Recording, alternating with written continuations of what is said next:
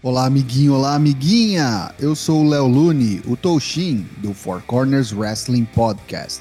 E esse é o Traps, traps, traps! Onde eu vou te contar tudo que rolou de melhor e pior no NXT do dia 7 de setembro de 2021. Vem comigo!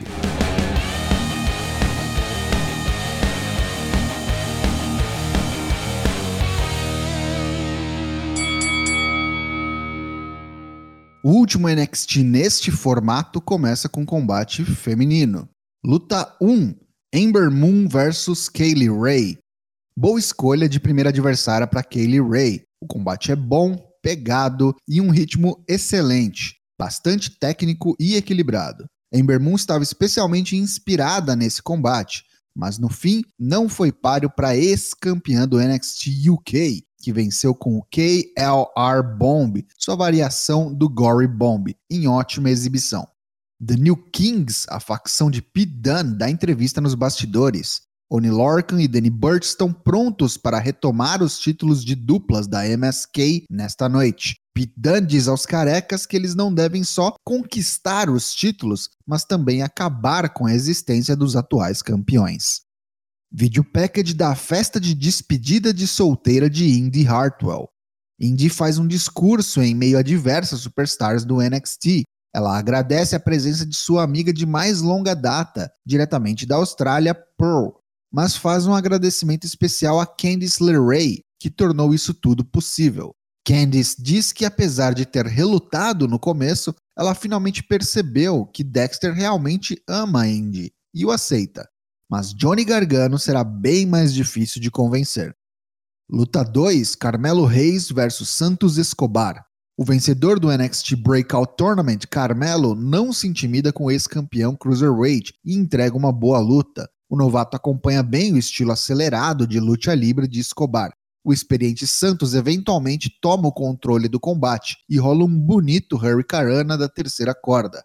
O líder do legado del Fantasma começa a ficar convencido demais e Carmela aproveita para reagir, troca franca de grandes golpes.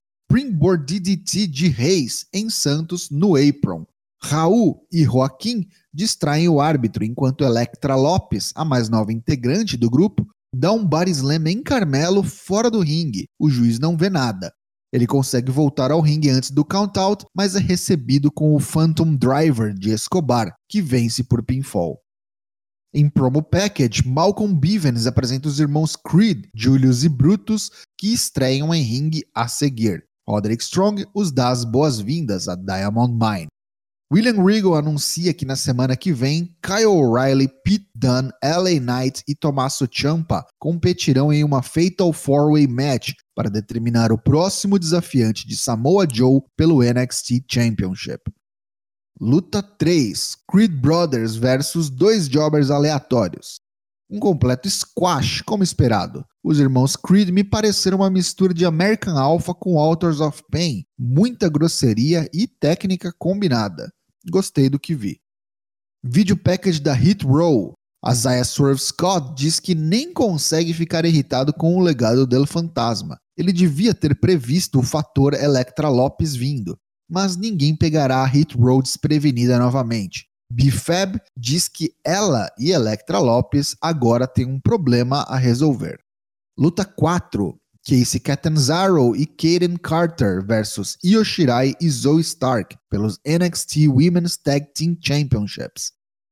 Continua a novela das campeãs que não se entendem e resolvem as coisas individualmente. O combate é regular, honesto, mas eu esperava mais de uma title match. As desafiantes parecem cada dia mais entrosadas e prontas para uma run com os belts, mas não foi dessa vez. Yoshirai liquida a fatura após um moonsault da terceira corda, denominado Moonover, e junto a Stark retém os cinturões. Após o combate, Didi Dolin, JC Jane e Mandy Rose, usando uma máscara protetora, atacam Casey e Caden.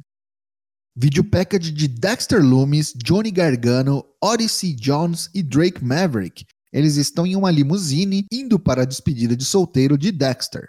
Johnny quer saber quem está pagando por tudo isso. Entra Cameron Grimes, que assume a conta e faz as pazes com Loomis. Todos participam de uma corrida de kart, depois de uma competição de arremesso de machadinhas, um circuito de trampolins e, por fim, laser tag. Candice LeRae e Indy Hartwell, que vinham espionando-os durante todos os jogos, chegam quando finalmente Johnny e Dexter fazem um high five e a The Way comemora toda junta. Gargano aceita o casamento da semana que vem e Dexter esboça um leve sorriso. Robert Stone diz a Frankie Monet e Jessica Meia que conseguiu uma title shot para Monet na semana que vem, contra a NXT Women's Champion Raquel Gonzalez. Luta 5: Mei Yin vs Virginia Ferry. A aguardada estreia da entidade do grupo Tiansha acaba sendo decepcionante. Dura meros 47 segundos, com Mei Yin dando no-sell em um jawbreaker da Jobber e encerrando com um pin que colocou as costas do oponente no chão ao enforcá-la com uma mão só. Luta 6 e main event. Oni Lorcan e Danny Burch versus MSK pelos NXT Tag Team Championships. Pete Dunne e Ridge Holland estão ao lado do ringue acompanhando o combate. Mais uma boa luta de duas boas duplas. No entanto, faltou alguma coisa que eu não sei explicar bem. Talvez seja o declínio da divisão de duplas como um todo, que me faça ver essa title match com menos importância do que em outros tempos. Lorcan e Burt sendo os rios old school com golpes contundentes e apresamentos, enquanto a MSK fica na sua tradicional loucuragem de movimentos aéreos e espalhafatosos. Ao fim, a MSK aplica um blockbuster Heart Attack em Lorcan para a vitória dos ainda campeões Nash Carter e Wesley.